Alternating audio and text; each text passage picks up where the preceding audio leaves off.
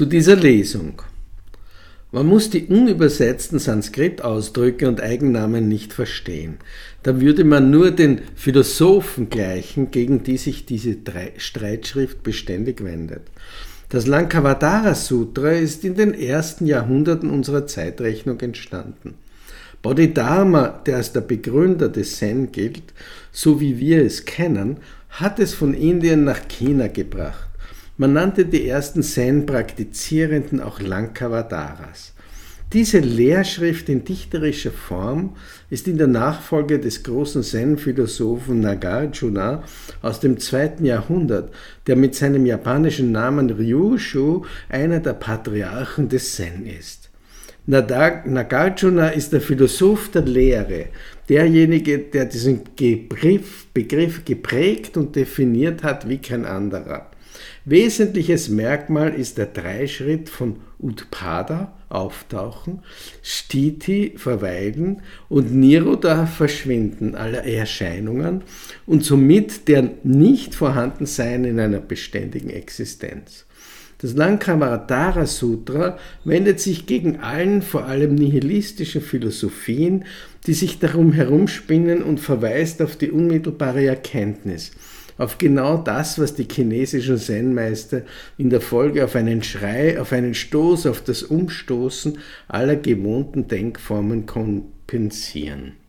Die hier verwendete Übersetzung aus dem Sanskrit stammt von Karl-Heinz Goldzio, Ovi Barth Verlag 1995. Das Lankavatara Sutra hat zehn Kapitel, die sich in der deutschen Ausgabe auf 361 Seiten summieren. Acht dieser Kapitel scheinen mir wichtig und ich werde sie nach und nach ergänzen. Ich habe sie in Teilen aufgenommen, um die Hörzeit in leicht konsumierbare Abschnitte zu teilen. Man sollte sie natürlich in der richtigen Reihenfolge hören und auf sich wirken lassen. Obwohl ich meine, dass sich der Inhalt auch so erschließt, hier ein paar wichtige Begriffe. Arhat, ein Mensch, der sich religiös verwirklicht ohne sich auch um andere Menschen zu kümmern. Bodhisattva, ein Mensch, der seine Erleuchtung auch mit anderen zu teilen gewillt ist. Chitta, Geist. Dharma, die absolute Wahrheit und gleichzeitig alle Erscheinungsformen. Mahasattva, ehrender Beiname eines Bodhisattvas. Manas, denkendes Ich-Bewusstsein. Manovijnana, die durch das Denken hervorgerufenen Vorstellungen. Maya, Druck oder Illusion. Prajna, die Weisheit, das Wissen der absoluten Wahrheit. Pratyeka Buddha, ein Buddha, der ähnlich wie Ahat seine Erkenntnis für sich behält und nicht teilt. Shravaka, Synonym für Nicht-Mahayana-Anhänger, für Theravadins. Tathagata, der so Gegangene ohne Kommen und Gehen, Buddha.